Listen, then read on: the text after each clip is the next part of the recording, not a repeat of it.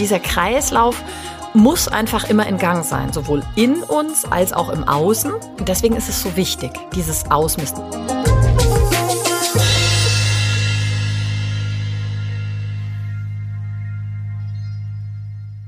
Hallo und herzlich willkommen zum Podcast Feng Shui ist man nicht mit Stäbchen. Wir feiern nicht die runden Zahlen, sondern wir haben diese Folge Nummer 77 zur Jubiläumsfolge auserkoren und deswegen haben wir uns angeschaut, welche Themen waren bei euch am beliebtesten. Davon haben wir zwei rausgepickt und ich kann euch schon mal so viel verraten. Es waren die Themen Schlaf und Ausmisten. Und dazu stelle ich Julia nochmal die wichtigsten Fragen und sie wird sie mir beantworten.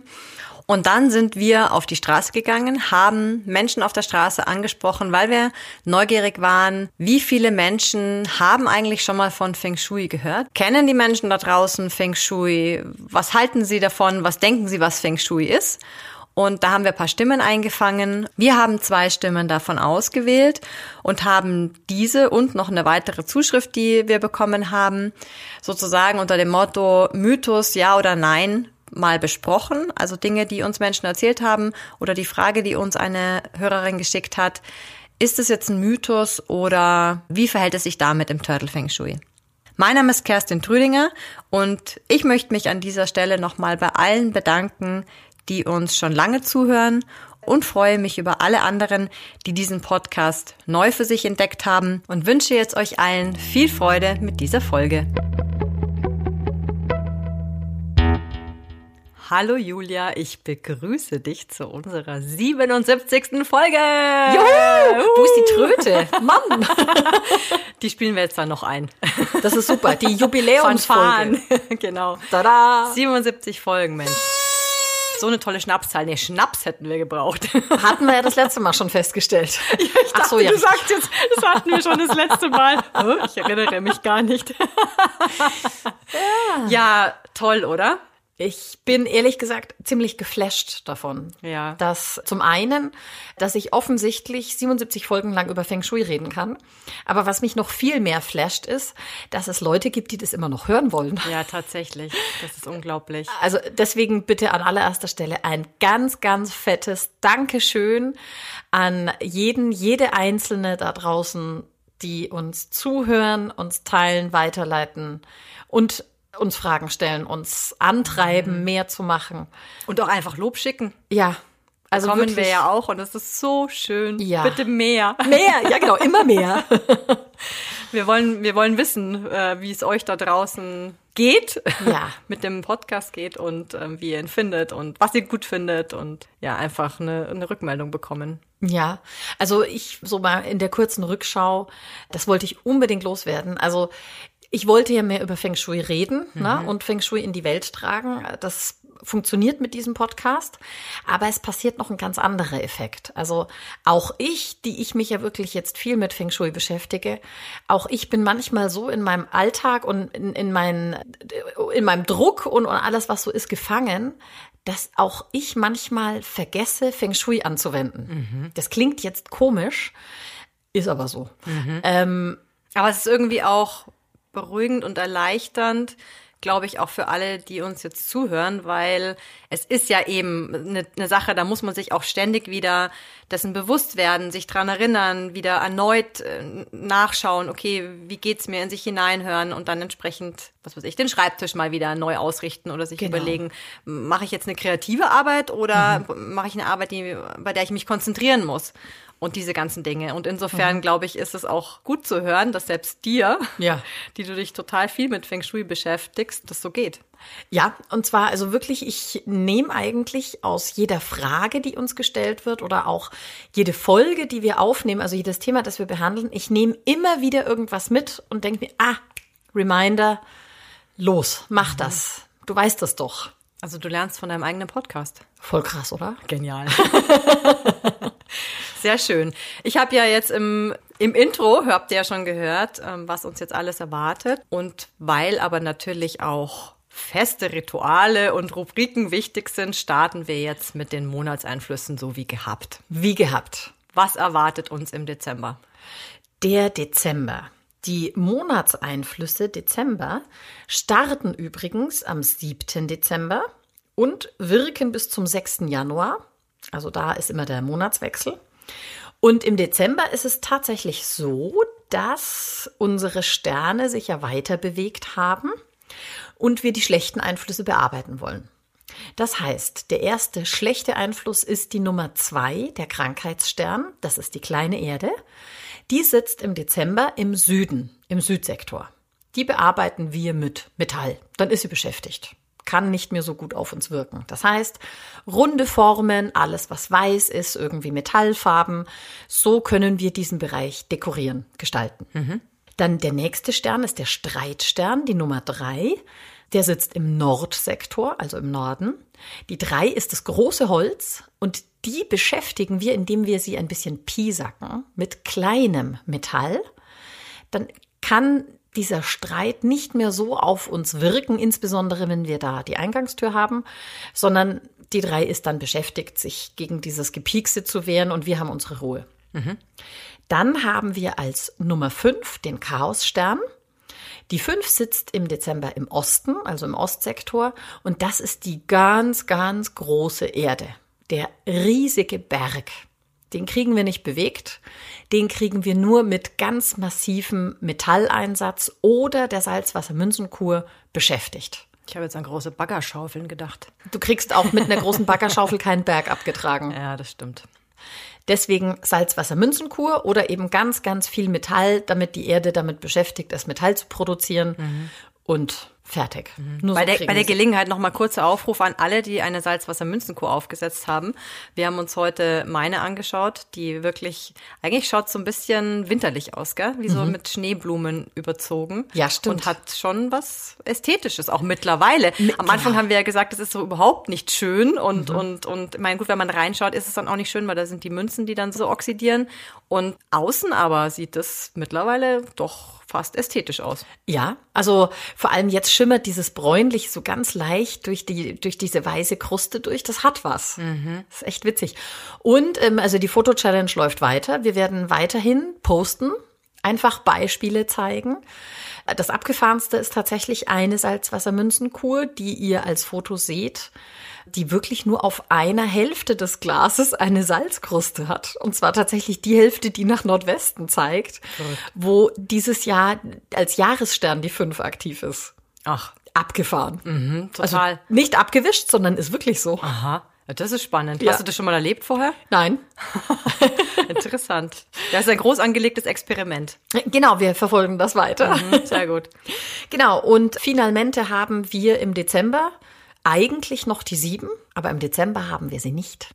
Der Raubstern ist die sieben, das ist das kleine Metall, sitzt im Dezember in der Mitte und findet demnach keinen Raum in unserem Haus, in unserer Büroeinheit, in unseren Räumlichkeiten, wo sie sich manifestieren könnte. Das heißt, da sind wir jetzt erstmal fein raus. Mhm. Gut, prima. Dann vielen Dank dafür. So, und wir haben uns jetzt mal auch so ein bisschen in der Rückschau auch angeschaut, was waren denn so die Folgen, die bei euch am besten angekommen sind, liebe Hörerinnen und Hörer. Und das waren tatsächlich zwei mit, ja, absolute Top-Favoriten. Das eine war Thema Schlaf und das andere war das Thema Ausmisten. Schlaf ist eigentlich auch klar irgendwie, gell, weil Schlaf ohne Schlaf oder ohne gesunden Schlaf und guten Schlaf geht ja gar nichts.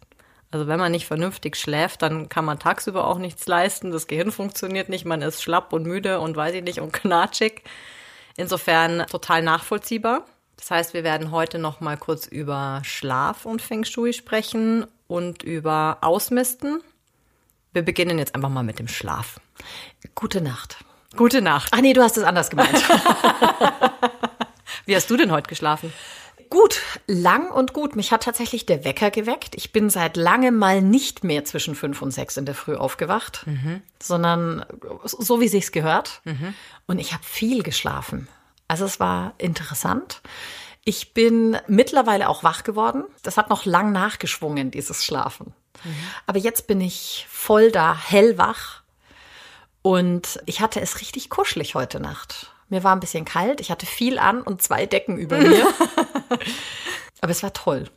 Klingt gut. Das ist dann schon die Überleitung. Ne? Das heißt, du bist gut in Schlaf gestartet. Ja, genau. Ja. Meine Frage ist nämlich, wie kann ich mit Feng Shui meinen Schlaf maximal positiv beeinflussen? Also was sind die größten Hebel? Also, ganz wichtig ist wirklich die Gestaltung des Schlafzimmers oder des Bereichs um das Bett herum.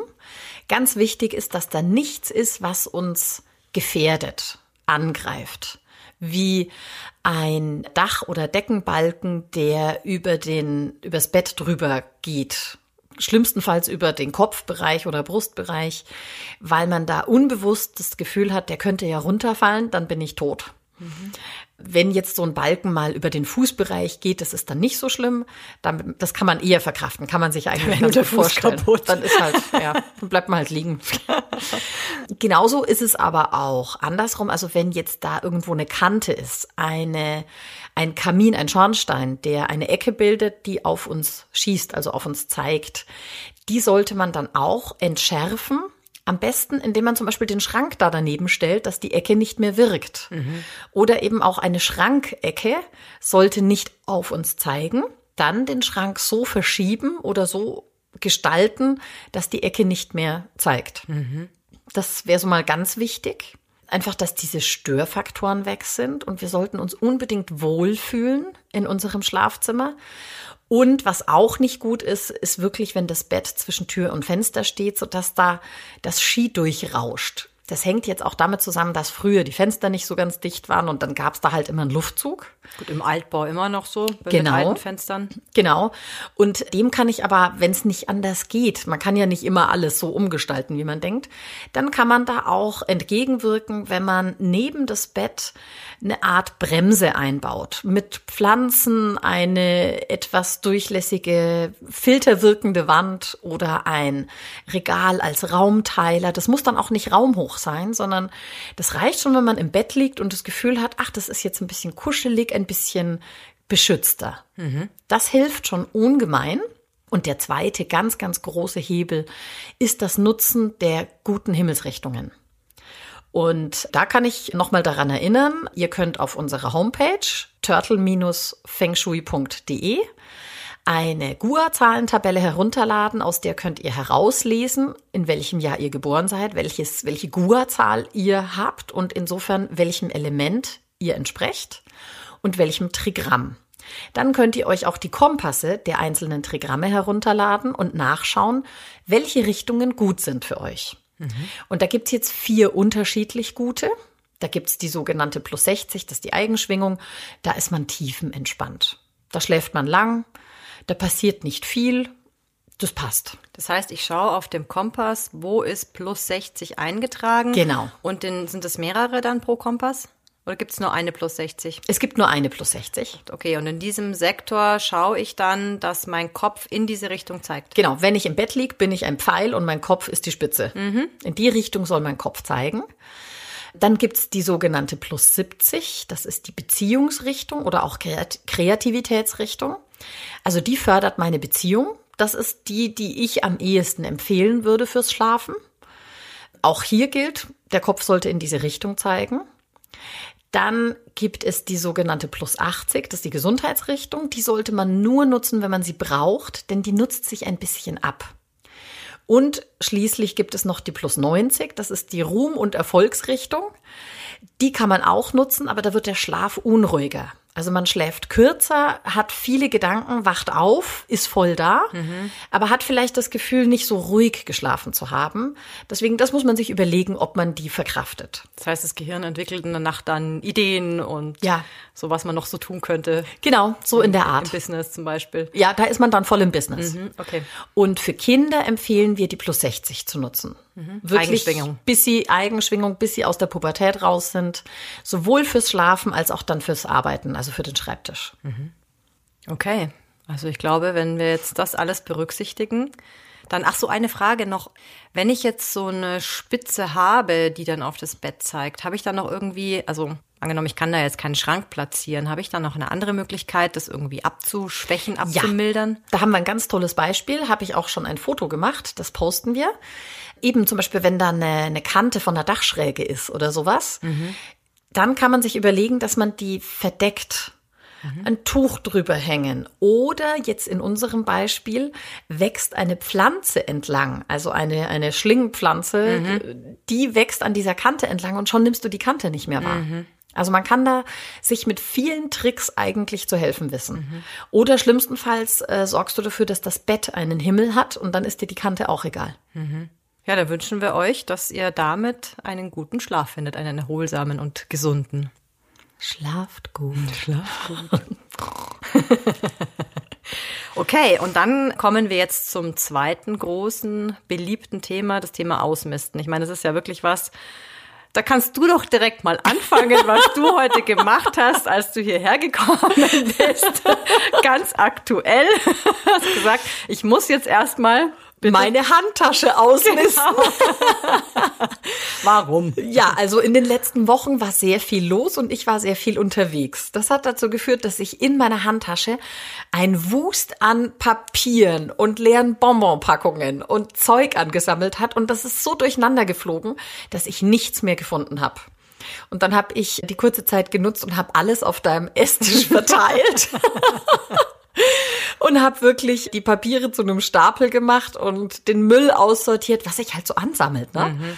Und habe für Ordnung in meiner Handtasche gesorgt. Und ich muss wirklich sagen, danach war mein Hirn sortierter.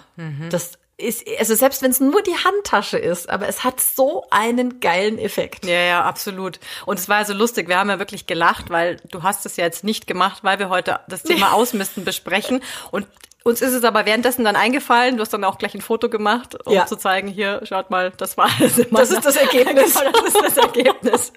Aber es ist ja so, also man hat ja immer mal wieder, also mir geht es so und ich äh, weiß es jetzt auch von Freundinnen, immer mal wieder so ein Rappel, wo man sich denkt, oh, jetzt, und da muss man, finde ich, so mache ich das zumindest, wenn ich dann mal, wie soll ich es nennen, im Flow bin oder ich glaube, das sind einfach Phasen, in denen man besser loslassen kann Ja. Die nutzen wirklich, weil es gibt ja auch so Phasen, da nimmt man jedes Teil und denkt sich, ach nee, damit könnte ich noch dies oder damit könnte ich noch das machen und da hängen die und die Erinnerungen dran, sondern diese Phase nutzen, wenn man sagt, okay, nein, ich kann mich davon verabschieden, es hat mir gute Dienste geleistet, aber jetzt gebe ich es weiter, ich verschenke es, ich verkaufe es, was auch immer. Und das hat man ja in regelmäßigen Abständen, diesen, diesen, also ich habe den in, in regelmäßigen Abständen, diesen Rappel. Also es ist ein wiederkehrendes Thema, ist ja auch so ein klassisches Frühjahrsthema, sagt man ja so Frühjahrsputz und Ausmisten und so weiter. Also erstmal meine Frage, warum ist das so? Die Phasen? Ja. Oh, das natürlich. Wir alle unterliegen ja auch den zeitlichen Einflüssen der Elemente. Also um uns da mal ganz kurz abzuholen, im Barze berechne ich ja die Elemente-Einflüsse zum Zeitpunkt der Geburt. Aber diese Einflüsse sind ja ständig da. Ist nur bei der Geburt ein ganz besonderer Einfluss, weil es das erste Mal ist, dass uns das trifft und damit sich im Körper manifestiert hat.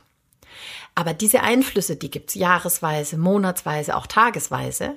Und wenn da jetzt zum Beispiel ein äh, Metalleinfluss kommt, dann habe ich das Bedürfnis, ich muss jetzt Ordnung schaffen.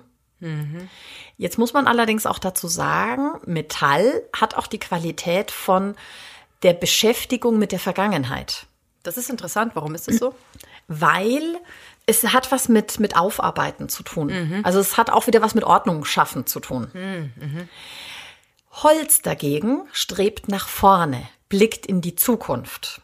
Und jetzt kommt ja im Frühling, ist Frühling ist Holzqualität. Das heißt, man spürt schon dieses, alles will raus, es soll jetzt mehr werden und sich ausbreiten. Und dafür muss man vorher Platz schaffen, damit Platz für das Neue da ist. Also auch aus dem energetischen Aspekt. Lass die Vergangenheit los, dann ist Raum für etwas Neues, dann kann es auch kommen. Also das ist ein ganz wesentlicher Aspekt. Kann man sich bildhaft vorstellen, wenn dein Kleiderschrank voll ist, kaufst du dir nichts Neues. Dazu fällt mir was ein. Wir gehen ja später nochmal auf Mythen ein. Und da habe ich jetzt auch einen. Sagt man nicht auch, dass der Keller entsprechend aufgeräumt sein soll? Du kannst den Mythos jetzt gleich entkräften. Also ist es ein Mythos, ja oder nein? aufgeräumt sein soll, weil der auch irgendwie die Vergangenheit symbolisiert? Oder verwechsel ich da was? Nee, also ich muss gestehen, dass ich jetzt, das, worauf du dich beziehst, das kenne ich nicht. Mhm. Aber grundsätzlich kann ich sagen, dass das auch zusammenhängt, weil im Keller ist das, was ich einlagere, das hat die Metallqualität. Und deswegen sollte der aufgeräumt sein, auch um den Überblick zu haben damit, ich, ich sag jetzt mal so, wenn du jetzt da einen Vorratskeller hast, wenn wir über Lebensmittel reden, kann man sich noch besser vorstellen. Wenn du den Überblick nicht hast und Dinge aus dem Blick verlierst, werden sie schlecht. Mhm. Und das steckt, das kannst du jetzt übertragen auf alles. Mhm. Und das, das steckt da dahinter. Mhm. Okay. Also deswegen Metallqualität ausleben, wenn dich diese Energie trifft. Und jetzt kommt ein ganz interessanter Aspekt. Also es gibt ja Menschen, die tun sich damit leichter und andere gar nicht. Und insbesondere Holzmenschen haben damit ein echtes Problem. Menschen, die von Holz geprägt sind, sind so mit der Zukunft beschäftigt, die haben keinen Bock auf Aufräumen. Das ist ja Vergangenheitsbewältigung. Die wollen nicht loslassen. Könnte ja sein, dass man es nochmal braucht. Ist auch so eine mhm. Holzqualität. Mhm.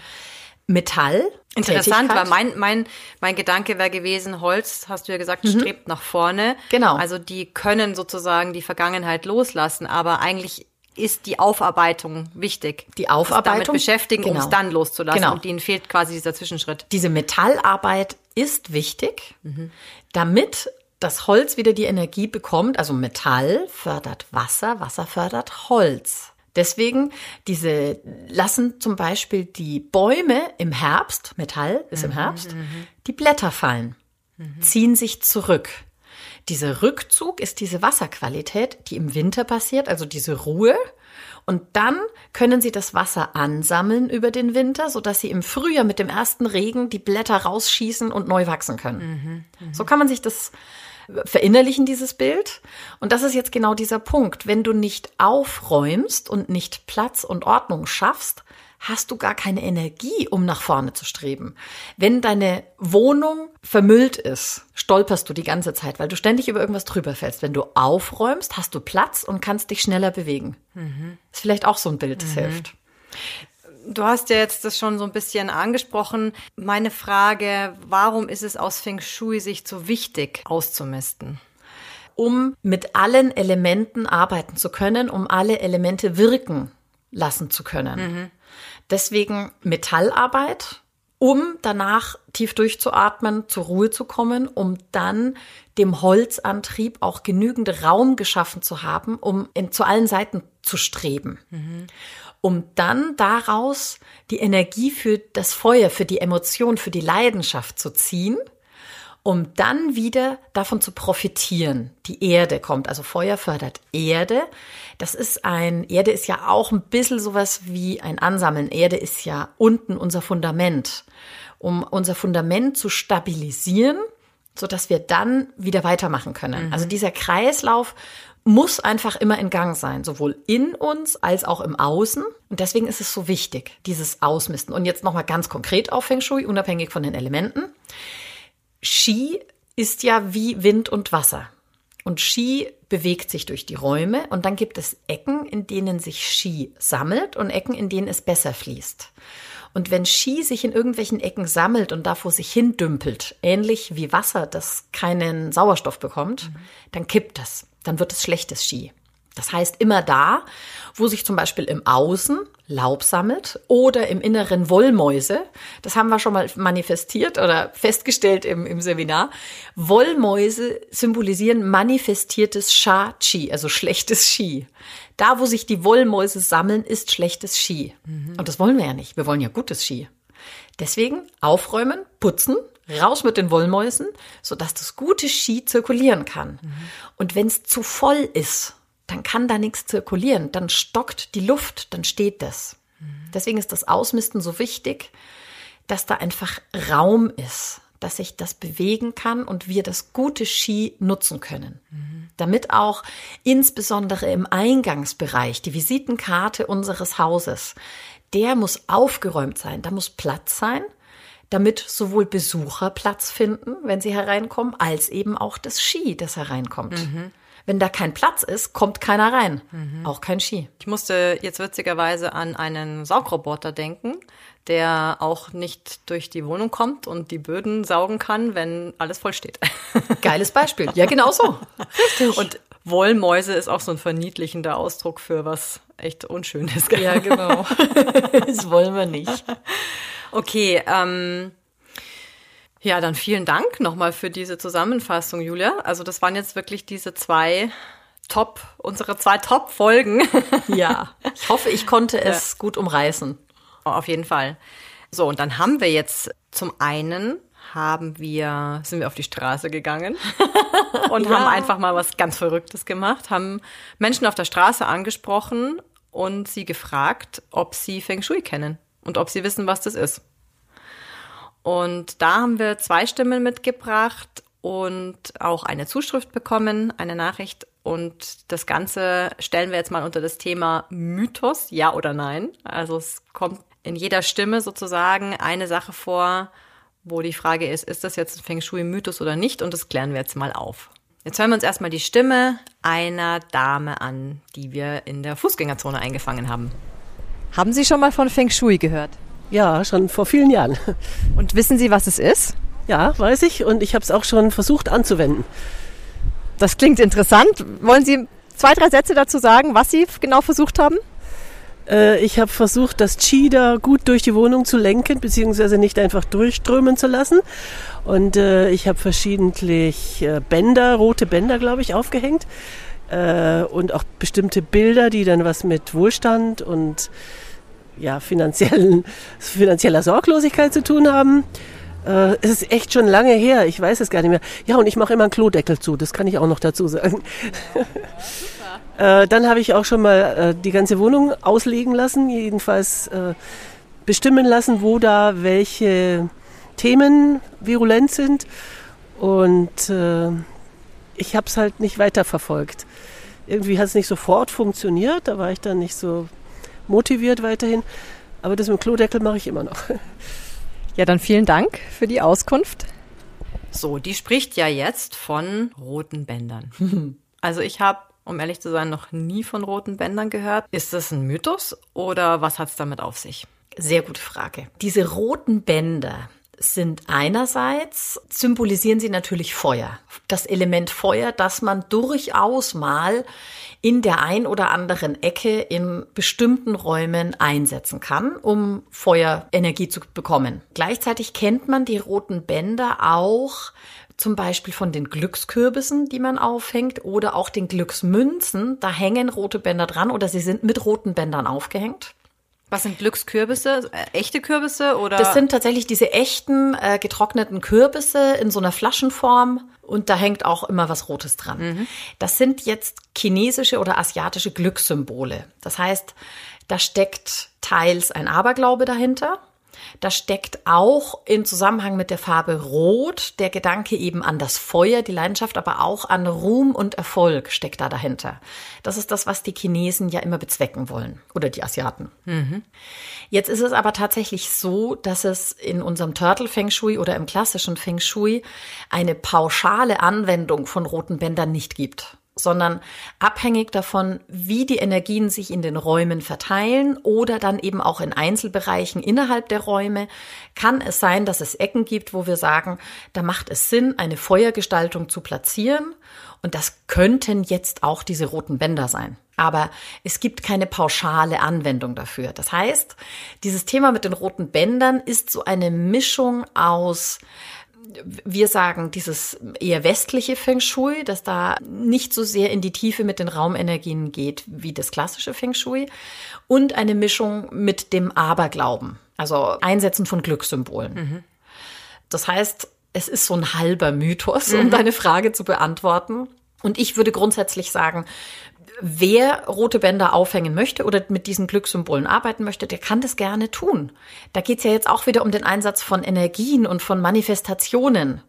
Deswegen macht das, aber bitte achtet darauf, dass es in den richtigen Ecken, in den richtigen Räumen passiert. Mhm. Nicht, dass wir am Ende einen Raum haben, in dem eine Wasserenergie vorherrscht und dann bringen wir da ein Feuerelement rein und schaffen damit Probleme. Mhm. Das wäre jetzt so mein Hinweis, aber man kann unbedingt damit arbeiten. Dann hat uns eine Mail erreicht. Ich lese die mal vor. Hallo. Ich habe vorgestern erst diesen Podcast entdeckt und bin sehr begeistert. Juhu! Das ist so schön zu hören. Ich habe mich immer mal wieder mit Feng Shui beschäftigt, aber eigentlich keine Ahnung. Zum einen wollte ich fragen, ob es Bücher zu dem Thema gibt, mit denen man etwas tiefer einsteigen kann, nicht nur die allgemeinen Dinge mit allgemeinen Einrichtungstipps. Frage eins, machen wir die vielleicht mal gleich. Gibt's da welche? Da empfehle ich sofort natürlich Karl Willis Buch Tag der Drachen, erhältlich im Novum Verlag. Das ist ein Roman, der das Leben unseres Feng Shui-Patrons, des Feng Shui-Kaisers, beschreibt und ganz viel über die Elemente erzählt. Also nicht so offensichtlich, aber im Nachhinein hat man dann doch ganz viel verstanden, wie die Elemente interagieren und kann sich da ganz viel rausziehen. Es ist ein sanfter, leichter Einstieg in das Thema Feng Shui und deswegen das unbedingt machen. Und ansonsten gibt es natürlich noch viele andere Bücher. Da kann ich noch mal direkt antworten und ein paar Bücher empfehlen. Gut. Und zum anderen haben wir einen Spiegel im Eingangsbereich, der allerdings nicht direkt gegenüber unserer Eingangstür liegt, sondern schräg und die Treppe und die Fenster gegenüber spiegelt. Man sieht nur das Dach unserer Garage und Bäume. Ich empfinde ihn tatsächlich als sehr angenehm, da er den Raum vergrößert und heller macht. Unsere Tochter, es ist die Tür zum Schuhschrank, ergänzt sie dann noch, hat ihn vor kurzem abgebrochen und dabei ist er zerbrochen. Er hängt noch, äh, wir möchten ihn allerdings ersetzen. Und jetzt Ihre Frage. Ist von einem Spiegel in dieser Situation trotzdem abzuraten? Herzlichen Dank für die Antwort und auch für diesen wundervollen Podcast. Viele Grüße, Sabine. Ja, Erstmal danke, Sabine, für Ja. das Lob. Das freut uns sehr. Ja, sehr. So, liebe Sabine, die Frage nach den Spiegeln passiert natürlich häufiger im Zusammenhang mit Feng Shui. Manche sagen, oh, Spiegel sind wichtig oder Spiegel sind gefährlich. Grundsätzlich muss man ein bisschen vorsichtig sein mit Spiegeln, dass man nicht die Energie, die hereinkommt, sofort wieder rausspiegelt. Das ist mal so ein Grundsatz, den man beachten muss. Aber natürlich brauchen wir alle mal einen Spiegel, damit wir sehen, wie wir aussehen und nicht irgendwie dann komische Blicke auf der Straße kriegen.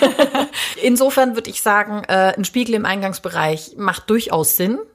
Wichtig wäre es eben auch hier darauf zu achten, also dass er A nicht gegenüber der Tür ist, damit er nicht die Energie gleich wieder zurückwirft, aber auch darauf zu achten, dass er vielleicht die Treppe nicht so direkt spiegelt, dass das Ski, dass die Treppe hochkommt, nicht wieder gleich runterfällt. Aber ansonsten häng ihn auf, arbeite damit und dann ist er in diesem Eingangsbereich fast sogar noch besser untergebracht. Ganz wichtig ist, keinen Spiegel im Schlafzimmer aufhängen, beziehungsweise wenn da einer ist, eine, eine Spiegeltür am Schrank oder sowas, dann nachts zuhängen. Das hängt damit zusammen. Jetzt kommen wir wieder zurück. Jetzt schließt sich der Kreis zum guten Schlaf. Es gibt Körpergeister. Und ein Körpergeist verlässt im Schlaf unseren Körper und begibt sich auf Wanderschaft. Sozusagen um, damit wir träumen. Und wenn der den Körper verlässt und sich im Spiegel sieht, erschrickt er und fährt zurück in den Körper. Das heißt, dieser Erholungseffekt und dieses, dieses Traumreisen passiert nicht mehr. Und dann stagniert auch da das Ski in unserem Körper. Deswegen unbedingt nachts Spiegel zuhängen, verdecken oder raus aus dem Schlafzimmer. Und ansonsten benutzt den im Eingangsbereich. Eine praktische Alternative könnte auch sein, ich habe mal gesehen, es gibt so, also wer unbedingt jetzt einen, Spiegel im Schlafzimmer haben möchte, oftmals hat man da ja auch den Kleiderschrank, zieht sich da an und will dann direkt sehen, ah, passt das, passt das nicht. Ein Standspiegel, den man komplett um 180 Grad drehen kann. Also Ja. sozusagen, der Spiegel schaut nach vorne und dann kann ich das Ganze aber äh, in der Mitte ist eine Achse, den kippen, sodass der dann sozusagen gegen die Wand zeigt. Würde das reichen? Genau, aber dann unbedingt noch so hindrehen, dass er wirklich gegen die Wand An der Wand zeigt. ist, ja. Damit nicht der Körpergeist äh, sich in der Ecke rumtreibt und sich dann trotzdem im Spiegel sieht. Okay. So, und dann haben wir noch eine Dame, die wir in München angesprochen haben und die uns das hier erzählt hat. Haben Sie schon mal von Feng Shui gehört? Ja, Und was ist Feng Shui? ähm, zumindest in den Philippinen Feng Shui ist ähm, ähm, über Glück und wie zum Beispiel in, im Hause, wie man die Mobil ähm, organisieren und ähm, zum Beispiel wenn ähm, man muss ähm, die Tür in den Süd oder Nord ähm, richten. Ja, das was ich weiß. Ja, Sie kennen sich schon ganz gut aus mit Feng Shui. Vielen Dank dafür. So, das ist ja jetzt auch spannend. Die kommt aus den Philippinen mhm. und sagt, ja, sie kennt Feng Shui und hat dort, wird das auch praktiziert oder sie hat es praktiziert. Allerdings hier jetzt, sie lebt jetzt in München, nicht mehr. Mhm. Was sagst du dazu? Das finde ich zum einen sehr spannend, dass du merkst, dass im asiatischen Raum Feng Shui viel präsenter ist und selbstverständlicher ist. Das ist ja das, was wir hier eigentlich auch erreichen wollen. Also das fand ich sehr spannend. Sie hat es dann gleich mit der Platzierung von Möbeln in Zusammenhang gebracht und sie hat über die Haustür gesprochen. Jetzt hat sie gesagt, zum Beispiel Norden oder Süden. Jetzt weiß ich nicht. Es gibt auch im sogenannten Westfeng Shui äh, Themen, wo die Türplatzierung ein bisschen pauschalisiert wird. Jetzt weiß ich nicht, ob sie das gemeint hat oder ob sie vielleicht gemeint hat, die Platzierung der Tür zum Beispiel in einer dieser Himmelsrichtungen, mhm. um für den oder die Bewohner positive Richtungen zu nutzen. Das ist nämlich der Punkt, der bei uns besonders wichtig ist, dass man sein eigenes Refugium immer aus einer guten Richtung betritt, damit man immer gute Energien reinträgt. Mhm. Aber das finde ich eben total spannend. Und sie hat ja dann auf unsere Rückfrage, äh, wie das dann mit ihrer Wohnung ist, und hat gesagt, nee, hier nicht, weil das ist ja nur eine Wohnung und die steht ja schon. Genau, ja. Und das fand ich auch sehr spannend. Da hat sie es komplett ausgeklammert. Wahrscheinlich, weil man halt auf den Philippinen schneller mal baut und nicht unbedingt in, ein, in eine feste Wohnung da zieht, wenn man jetzt nicht in der Großstadt ist. Mhm. Aber auch hier, oder sagen wir mal ganz besonders in dem Bereich, in bestehenden Wohnungen, in bestehenden Einheiten, kann und sollte ich Feng Shui anwenden, um eben auch hier die besten Energien zu nutzen. Jetzt hat man ja nicht immer die Möglichkeit, was umzubauen, aber allein durch das Nutzen der Richtungen und allein durch die Gestaltung der Räume mit den Elementen kann ich ja die Energien schon positiv beeinflussen, sodass ich selber positive Energien nutze. Mhm. Also auch nochmal der Aufruf an alle, macht es auch in der Wohnung, nicht nur, wenn ja. ihr Haus baut. Ja. Und auch immer im Bestand. Das ist durchaus sinnvoll, genau. So, dann schließen wir diese wunderbare Jubiläumsfolge 77 mit einer letzten privaten Frage an dich. du hattest ja mal eine Katze. Ja. Wobei so ist eigentlich gar keine richtige private Frage, aber naja, wir verraten unseren HörerInnen zumindest, dass du mal eine Katze hattest. Mhm. Mich würde interessieren, wirkt Feng Shui auch bei Tieren? Sicher. Und hast du das an deiner Katze beobachten können? Sagen wir mal so. Also, sicher wirkt Ski auch auf die Tiere. Uneinig sind wir uns, was das Anwenden von Feng Shui auf die Tiere bewirkt. Also man weiß ja, dass Katzen sich gerne dort platzieren, wo jetzt nach der Geomantie, also Wünschelroutengänger und Erdstrahlen, eher negative Punkte sind und Hunde wollen sich immer dahin legen, wo eher die positiven sind. Also das hat man schon beobachtet. Jetzt total spannend wäre es natürlich, das mal wissenschaftlich zu beobachten und zu analysieren. Auch das werden wir sicher mal im Rahmen unseres Instituts machen. Was ich aber sicher sagen kann, ist, dass unsere Katze ausgezogen ist, als eine neue Energie reinkam, nämlich unser Sohn.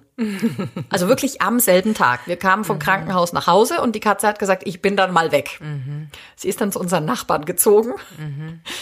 Gut, das sag mal ja, ist ja so bei Katzen, oder? Die suchen ja. sich ja auch ihre. Ja. Ihr, ihr, sag mal bei Katzen auch Herrchen und Frauchen, aber glaube, ihre, ja. ihre Besitzer. Ja. Die Versorger.